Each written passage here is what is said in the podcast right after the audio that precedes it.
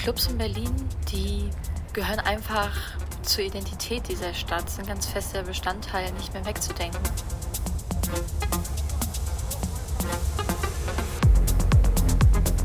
Hier reden wir wirklich von interkulturellen Räumen, wo sich Leute begegnen. Also Räume für Partizipation, für Akzeptanz, für Toleranz, für Freiheit, für Offenheit.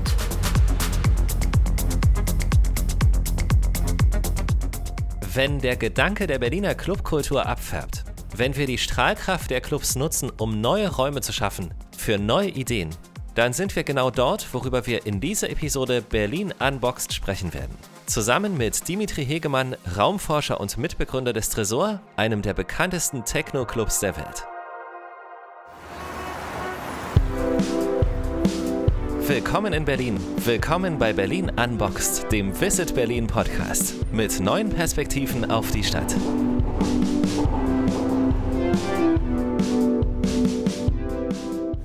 Ja, hallo, mein Name ist Dimitri Hegemann. Ich bin Raumforscher, Kulturmanager.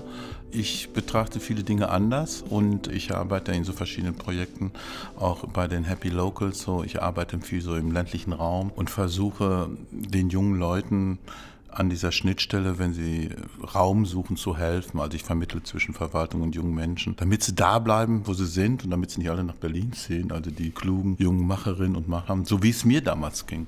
Damals meinte übrigens die Zeit, noch lange bevor Dimitri Hegemann den Tresor gegründet und damit Berliner Techno-Geschichte geschrieben hat. Ganz nebenbei, die Tür der ersten Location steht mittlerweile in der Berlin Global Ausstellung des Stadtmuseums im Humboldt Forum.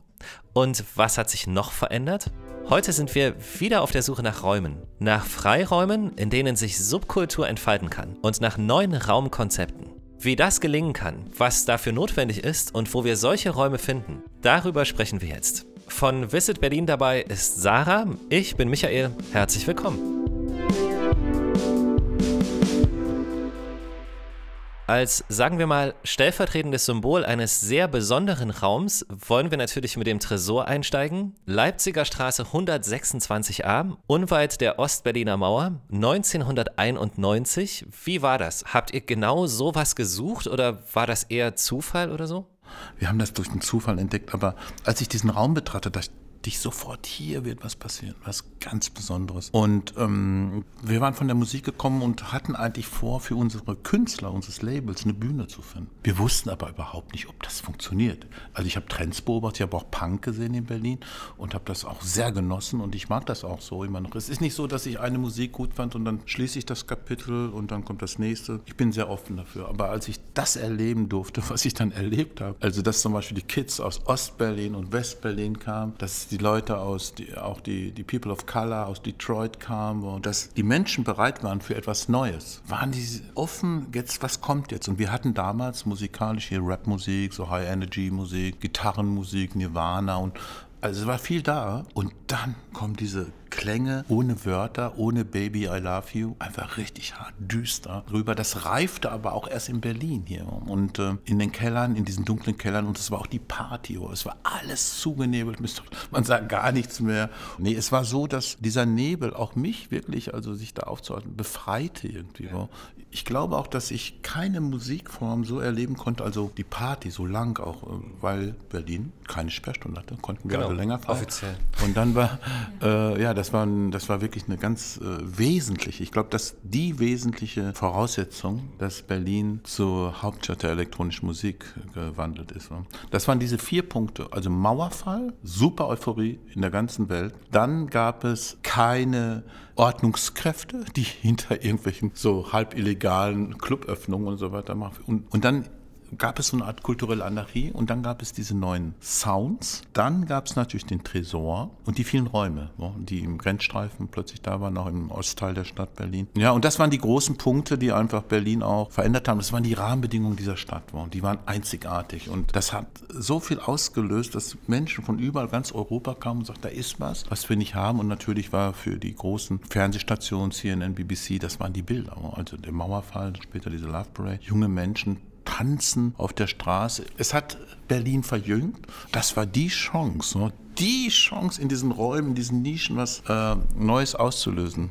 Mich würde interessieren und bestimmt auch viele Hörerinnen, so hoffe ich, was es für Sie persönlich bedeutet, dass die Tresortür jetzt im Humboldt-Forum steht. Also nicht, welche Bedeutung es hat für diesen kulturellen Ort, sondern was es für Sie bedeutet. Was ist da für eine Symbolik hinter? Also die Symbolik ist äh, ein Zeichen für die ähm, vielen Besucher, also Entscheiderinnen, Entscheider, die dort kommen, Kulturmanager, aber auch äh, Bürgermeisterinnen, Bürgermeister. Öffnet eure Türen ne, für etwas Neues das ist eigentlich das Zeichen, was ich setze. Ansonsten finde ich auch, das ist eigentlich auch eine Wertschätzung für unsere Arbeit, die wir gemacht haben. Ich habe damals, ähm, haben wir einen Film auch gedreht über äh, die Geschichte des Tresors und dieser Film war eigentlich eine Anklage, weil wir im Jahre 2005, also 15 Jahre nach Mauerfall, den Ort verlassen mussten und der, das Baugrundstück wurde meistbietend von der OFD einfach verkauft. Wir haben natürlich versucht, das zu halten und die Verantwortlichen in der, in der Kulturpolitik darauf aufmerksam zu machen, hey, hier ist was entstanden, was für Berlin entscheidend ist. Und wir hatten wirklich vor und hatten auch Investoren, wir wollten auf dem alten Fundamenten ein Tresor Tower bauen und branchennahen Unternehmen den Raum geben, ob das jetzt kleine Agenturen sind, ein Hostel oder ein Klamotten oder was weiß ich, Künstlern. Also wäre nicht riesig geworden, aber der Tresor Tower wäre ein Symbol gewesen und hätte, glaube ich, diesen ganzen Stadtteil verändert. Anstattdessen wurde ein langweiliges Bürohaus gebaut und das werfe ich wirklich der Stadt nach wie vor vor, dass sie so ignorant waren zu der Zeit. Heute ist es etwas anderes. Heute wird nicht mehr meistbietend verkauft, sondern sie schauen sich schon mal den Inhalt an. Dennoch, wir waren da Bauernopfer. Alles im Zeichen des Wandels auch, könnte man sagen. Sie haben ja eben auch schon gesagt, dass der Tresor dann leider verschwunden ist, auch neue Konzepte nicht anerkannt wurden. Und da stellt sich mir auch die Frage, ob Sie die Zeit vermissen. Also nicht nur die Zeit des alten Tresors, sondern auch ähm, die Zeit des, des Wandels, der Brachflächen, der Freiräume, Freiräume, die auch geschaffen werden für Subkulturen, für Kreativszenen, all das, was Sie sowieso tun und in dem sich auch Menschen entfalten können. Ja, das stimmt. Du hast da völlig recht. Ich vermisse das schon, aber es war klar, dass das irgendwann vorbei ist, dass äh, dieser Glücksfall, dieser historische Glücksfall, dass wir diese Freiräume entdecken konnten. Es gab nämlich ähm, der Hintergrund, wenn du, ich vergleiche gerne Städte, was hat die Stadt, was wir nicht haben, und zum Beispiel London, Paris, so, da waren nicht so viele Kriegseinflüsse. Berlin war ja völlig zerbombt. Dann kam die Teilung der Stadt. Das war heute oder in den 90ern auch ein Vorteil, dass wir viele äh, Nischen entdecken konnten, viele so kleine Freiräume. Und es gab eine tolle Entwicklung. Nach einer gewissen Zeit wusste man nicht, wer sind die Eigentümer dieser Räume, die da freistehen. Da gab es diesen Begriff der Zwischennutzung. Und die Leute waren so heiß darauf, also viele aus Westberlin, Macherinnen, und Macher und sagten, mir ist das egal, ich unterschreibe einen Monatsvertrag oder zwei Monate, wir machen einfach was. Wir haben einen Drei-Monats-Vertrag gehabt, einem Tresor, das war uns egal. Der Vorteil war, dass damals Leute experimentieren konnten. Du konntest also mit einer Schere eine Friseurlaufbahn einschlagen und sagen, mal gucken, vielleicht ist mein Thema oder nicht. Dann sage ich, gehst zu Demi hin und Demi sagt, in der Ecke bau dich auf. Dann ging das, du hast keine Kosten, nur die Schere und hast eine Show da abgezogen und was gemacht und nach einem halben Jahr sagt, super. Ich nehme das jetzt ernster oder ist nicht mein Ding. Und das ist äh, tausendfach passiert. Also diese, diese vielen kleinen Start-ups, nenne ich sie immer, aber die konnten aufgrund der Tatsache, dass Raum da war, der nutzbar war, der erstmal nichts kostete, die konnten sich ausprobieren. Darum sind Leute hierher gekommen von überall, auch aus ganz Europa, aus der ganzen Welt, und sagen, hier treffe ich mit Sicherheit irgendjemand, der eine ähnliche Idee hat oder der meine Ideen teilt und der mir zuhört. Und das finde ich, äh, das war einzigartig in Berlin. Heute ist es alles sehr professionalisiert. Die Gentrifizierung ist da, also die Räume werden zu Luxusapartments umgebaut. Das ist ein echtes Problem. Ist der Club weg, ist der Venue weg, ist äh, also dann, wenn der Vertrag dann nicht mehr da ist, dann ist auch der Club verschwunden. Das ist äh, eine echte Schwachstelle.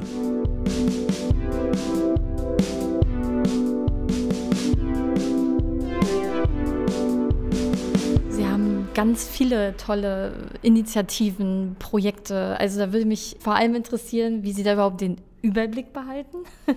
Äh, das finde ich total spannend, weil Sie so viel voranschieben und so viel machen. Aber mich würde auch interessieren, wie Sie genau vorgehen bei Ihrem aktuellen Projekt Happy Locals auch, was, glaube ich, eine sehr, sehr feine Sache ist, wenn es auch darum geht, raus aus der Stadt zu kommen, ein bisschen dezentral ein Angebot zu schaffen, auch strukturschwache Räume positiver zu besetzen. Was, vielleicht können Sie da noch mal ein bisschen sortieren, was genau Ziel des Projekts ist mhm. und wie genau Sie überhaupt vorgehen bei einer Umgestaltung von leerstehenden Gebäuden mhm. oder auch wie sie sich durchsetzen. Sie haben ganz viele Ideen, auch schon Lösungen parat. Ja aber irgendwo. Also es ist so, wenn ich ein Projekt starte, auch wie die Happy Locals, ich ziehe mich sehr schnell wieder raus und beobachte es von außen. Und ich habe dann gute Teams, die das machen wollen. Ich setze sie frei. Bei Happy Locals ist so, spielt sich nur im ländlichen Raum ab. Ich weiß, dass es da ja auch junge Menschen gibt. Wir sind gerade aktiv in Prenzlau und in Templin, in, also in der Uckermark. Und es äh, ist überall das Gleiche Junge Menschen wollen einen eigenen Raum haben, die wollen ihren eigenen Mikrokosmos aufbauen, die wollen selber entscheiden und sie wollen ihre Welt entwickeln, so wie sie das wollen. Es geht eigentlich nicht nur ums Feiern, es geht auch darum, sich irgendwann mit dem Thema der Stadt oder der Gemeinde zu beschäftigen. Wir verbinden das jetzt immer mit einer Organisation, die S27, schlesische 27.de. Wir bauen immer mit deren Team so eine Art Bildungsmanufaktur auf. Holen junge Leute ab, die die Ausbildung geworfen haben, die Schule, die einfach kein Vertrauen mehr haben, die einfach auch irgendwie depressiv sind und die, äh, das ist ein Problem auch dort, weil der rechte Mainstream überall ist und wir holen die nochmal ab und hören denen einfach zu. Das Team ist immer ein Designer und ein Kreativer und ein Handwerker und dann sagt er, ja, ich will eine Lampe bauen oder ein Auto. Ja gut, dann bauen wir jetzt ein Auto. Wir haben so richtige Werkstätten und dann meistens mit Trash, bauen die was zusammen, dann kommt der Tag und du, er schaltet die Lampe an ist sowas von glücklich. Wir geben ihnen das Selbstwertgefühl wieder und im zweiten Schritt helfen sie damit, auch Möbel zu bauen für einen Club. Und das ist so toll, oh, wenn die Leute sagen, wir können jetzt mal entscheiden, das ist unser Ding. Und der Vorteil ist, sie bleiben. Das ist das Wesentliche. Sie bleiben, sie unterhalten sich und beschäftigen sich mit der Zeit, auch mit anderen Programmen, auch mit anderen Initiativen vor Ort. Und dann werden das so Ankerplätze, oh, wo einfach Kultur zusammenströmt von völlig verschiedenen Dingen. Am Wochenende wird natürlich gefeiert, ist auch richtig so. Und wir haben das den vergangenen Sommer gemacht in der Uckermark. Wir haben sehr schöne Sachen realisieren können. Die Bundeskulturstiftung hat uns ein bisschen unterstützt. Und wir haben immer wieder festgestellt, die Leute sind überall, die wollen was machen, aber teilweise seit Jahrzehnten suchen die einen Raum. Ne? Und das Absurde ist wirklich, die Räume sind da. Eigentlich die Kids wollen das, die jungen, auch Kids, sage ich mal, junge Menschen, junge Erwachsene bis zu 35, die wollen wirklich was machen, die wollen bleiben. Die suchen diese Herausforderung und auch die Bürgermeisterin wollen das auch. Alle wollen es einfach und wir puzzeln das dann irgendwie zusammen. Also das ist wirklich möglich. Diese Happy Locals Idee bringt im Grunde Hoffnung in so Orte und äh, vor allen Dingen erreicht sie, dass diese jungen Leute, ich wäre auch in meinem Dorf geblieben, wenn es da Happy Locals gegeben hätte und sagt, das alte Castle klappt nicht, aber hier haben wir die alte Scheune mit dem Vier-Seitenhof, da könnt ihr hinziehen. Ne? Aber ich hatte die Hilfe ich habe nur Nein gehört. Und ich möchte, dass in den Gemeinden auch mal den jungen Menschen zugehört wird und ein Ja fällt. Und da helfe ich an dieser Schnittstelle. Ich komme da rein, ich versuche das irgendwie wie so ein Inkubator das zu vermitteln, zu vermitteln, genau, genau, vermitteln. Ja. Und dann klappt es oder es klappt nicht. Und dann sage ich auch Jugendlichen, wenn gar nichts geht, geht dahin, wo es geht. ja, also es ist halt, es ist vielleicht manchmal leider die logische Konsequenz, aber wenn wir zurück nach Berlin blicken, war es ja eigentlich auch eine gute Konsequenz, sonst hätte sich das wiederum in Berlin alles nicht so entwickelt, wie es sich entwickelt hat. Richtig. Und Berlin hatte dadurch durch diese neue entstehende Nachtkultur einen derartigen Standortvorteil, dass viele, viele Menschen aus Europa kamen und jeder bringt eine Idee mit. Was das für einen Benefit gab, auch für, für Unternehmen, ja. also für die Taxifahrer, für die kleinen Restaurants, für die Galerien, für die kleinen Hostels. So. Jeder hat partizipiert und die Leute, die wieder zurückfuhren, die haben davon berichtet. Berlin ist cool, oh, ist wirklich cool. Und das waren wirklich die Transmitter von neuen Informationen. Und einige sagten auch nach dem dritten Besuch, ich bleib mal hier, bleib mal ein halbes Jahr hier. Gleichzeitig wird aber auch die Attraktivität Berlins natürlich immer größer, ja. sodass äh, vielleicht dennoch ein Wunsch besteht, auch die etwas kleineren Gefilde dennoch mal zu verlassen. Vielleicht ist man dann auch einfach so fasziniert ja. von dieser Stadt, dass man, man ist gekommen, um zu bleiben. Ja, eventuell auch. Ja, aber sie, man kommt, man bleibt, aber man nimmt auch viel Inspiration mit. Und das ist auch in Ordnung, auch mal eine Zeit hier zu bleiben. Aber ich finde trotzdem, ich habe Menschen getroffen, so auch im Süddeutschland und also in Germany überall, die, die, wirklich was machen wollen. Das sind so Macherinnen oder Macher, die gibt es ja. Man hat es oder man hat es nicht. Und die anderen bilden das Team, das Board drumherum und die gibt es, diese Leute. Und diese Leute, die brauchen so ein kleines Coaching. Ich habe deshalb mal so eine Spezialbildungseinrichtung aufgebaut, die heißt The Academy for Subcultural Understanding. Also wie geht Subkultur? Wie geht das? Wie kann man so ein Kraftwerk betreiben? Wie kann man davon leben? Wie sieht die Zukunft aus? Und äh, was ist das eigentlich für ein komischer Beruf? Und das richtet sich eigentlich an Leute, die aus der Provinz kommen, aber nur die, die auch wieder zurückgehen. Die sollen nicht in Berlin bleiben. Und äh, die Klassen sind sehr klein, drei Leute nur. Und wie sieht die Zukunft aus? Also gerade wenn wir den Bogen zum Anfang haben wollen, der Ausgangspunkt ist Clubkultur und was sie alles gemacht hat, was sie erreicht hat, was sie bewegt hat. Wird sie sich verändern, hat aber ein ähnliches Potenzial eventuell noch? Oder wie sehen Sie da den Blick in die Zukunft ganz vorsichtig? Also diesen Geist wird es immer geben. Es gibt immer wieder junge Menschen, die aufbrechen wollen. Vielleicht in dem einen oder anderen Land sind es nur versteckte Nischen, wo es stattfindet. Aber es wird immer dieser Wunsch nach dieser Veränderung, nach dem Alternativen, der wird da sein, auch nach diesen dadaistischen Ideen, alles auf den Kopf zu stellen. Das wird es immer sein. Es gibt sogar in der Provinz, wo gibt es das auch, da entspringt es auch. Steve Jobs hat das auch mal so erkannt, der hat auch gesagt, also die Leute, die über diese Veränderung reden und die uns auf den Wecker gehen und immer wieder was erzählen, sind am Ende doch die Leute, die es wirklich machen und umsetzen. Also das sind ja, ich bin auch auf so viel Widerstand gestoßen. Am Ende war es aber eine gute Sache häufig, auch für die Gemeinden und so weiter. Und deshalb denke ich, beschäftige ich mich damit, diese Ideen weiterzugeben, Mut zu spenden, auch an die Entscheider, die das manchmal nicht kennen. Wo also viele Bürgermeisterinnen gehen ja zu früh ins Bett, die wissen ja gar nicht, was los ist. Vor zwei Jahren war ich in Mannheim oder in Ludwigshafen. Da gibt es von der Stadt einmal im Jahr einen sogenannten Denktag. Könnten wir ja mal in Berlin einführen. Ne? bezahlter Urlaub quasi, sowas. Dass die Leute, anstatt auf Arbeit zu gehen, nee, die denken. denken ja, genau. Die denken, was ist gut hier für die Stadt und so. Ich war da auch eingeladen, habe da so ein bisschen mal erzählt erzählt, so eine Keynote gehalten. Aber dann guckte ich so ins Publikum, war richtig voll. Und dann stellte ich fest, kein Mensch war unter 40. Wa? Und, aber alle dachten für die Jugend, weil ich sagte, da läuft hier irgendwas schief. Vielleicht wollen so viele gar nicht mehr denken. Vielleicht ja. ist es anstrengend. Es ist weil die Realität anstrengend ist. Das stimmt, ähm. du hast recht.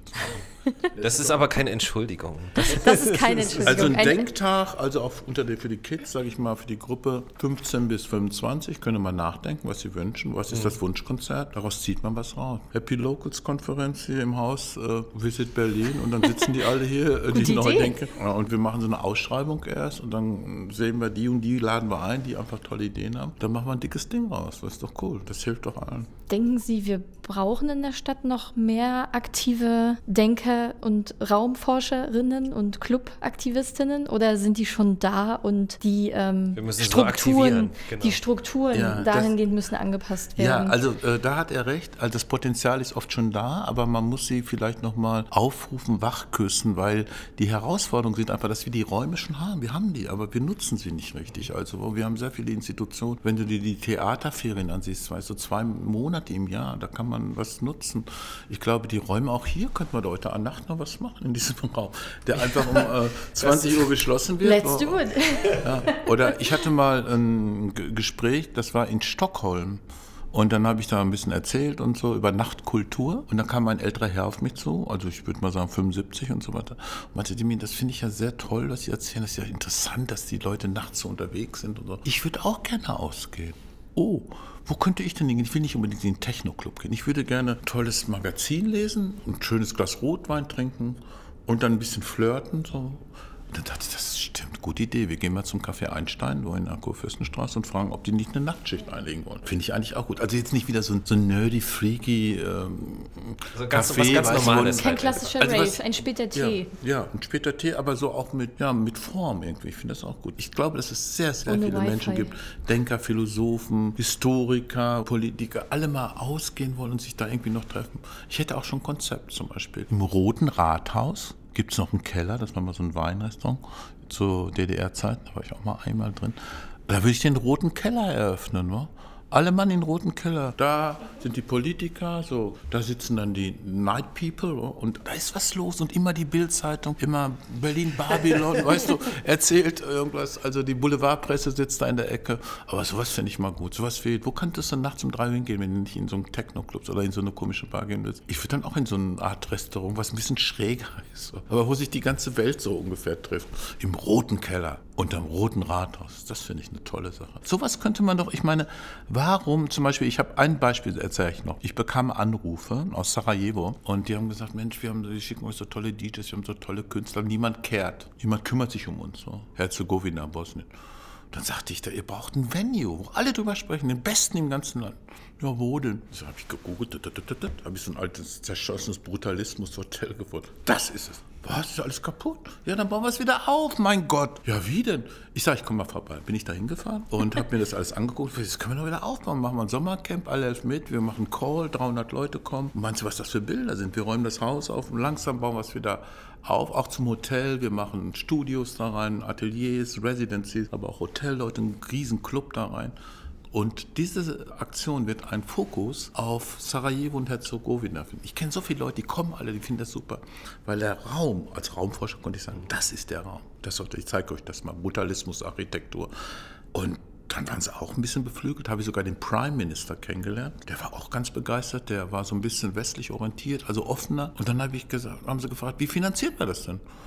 Och, ich sag, komm, wir gehen zu United Nations. So. Das ist ein neuer Weg irgendwie, wie man diese, diese Differenzen zwischen Serben, Kroaten, Bosnier überwindet. Also die Generation nach äh, Srebrenica, so. die 30 sind, die tanzen wollen. Und ich glaube, dass das gemeinsame Tanzen dazu beiträgt. Und die UNO finanziert das, sag, ja, besser. Also statt ein paar Blauhelme und ein paar Panzer werden wir das Haus jetzt mal aufbauen. Und wir machen eine riesen PR. Ich habe da mit dem englischen Guardian drüber gesprochen, die haben das auch veröffentlicht. Ne? Das Haus stand seit 30 Jahren leer und dann auf einmal einmal, als wir dann loslegen wollten, kommt auf einmal so ein Oligarch oder so, der hat das ja. gekauft. Aber das sind die Ideen, dass man im Grunde ganz andere Leute, also ganz andere Modelle entwickelt, nicht immer nur Kirchen, wie, wie, wie, wie können wir denn wieder zusammenkommen? Nein, man baut einen Leuchtturm. Und ich finde es wichtig, solche Häuser oder solche Vorzeigeprojekte mal zu realisieren. Hast du noch Nein. was gehabt oder, oder? Bestimmt. Also erstmal finde ich es ganz toll, dass sie es schaffen, irgendwie simpel um die Ecke zu denken. Das finde ich gut. Ja. und ich frage mich aber auch, gehen Sie eigentlich selber nochmal oder immer noch zu so richtig stattlichen Raves? Äh, zu After Hour manchmal, die dann äh, nachmittags stattfindet. Aber ich gehe mit den Leuten immer essen. Du, ich habe 1864 Partys wirklich intensiv miterlebt und vorher auch noch. Ja. Das reicht. Das ist, ist okay. viel. Äh, das ist, äh, das ist sehr viel und die, die gingen auch ein bisschen länger manchmal. Ich denke auch hier ähm, in Berlin, wir, wir müssen neue Wege suchen. Ich spreche mal etwas backstage sozusagen. Also das war ein sehr besonderes Interview mit ganz wunderbaren Gedanken, mit so vielen tollen Ideen. Und genauso schnell, wie wir im Thema drin waren, endete es auch, also gefühlt wie aus heiterem Himmel irgendwie. Gentlemen, Mesdames, also es war vielen, wieder vielen wunderbar, Dank. Vielen Dank. dass das noch vielen geklappt Dank. hat vor unserer Reise. Vor der großen Reise? Dimitri Hegemann, Raumforscher, Mitbegründer des Tresor und in seiner ganzen Art eine Erscheinung und eine Legende. Vielen Dank fürs Zuhören. Berlin Unboxed, der Visit Berlin Podcast. Auf Spotify, Google Podcast, Apple Podcast oder dieser. Folgt uns auf Instagram, Facebook oder YouTube und entdeckt Berlin mit der About Berlin App, dem digitalen Stadtführer für Berlin-Geschichte. Alle Infos auch auf visitberlin.de.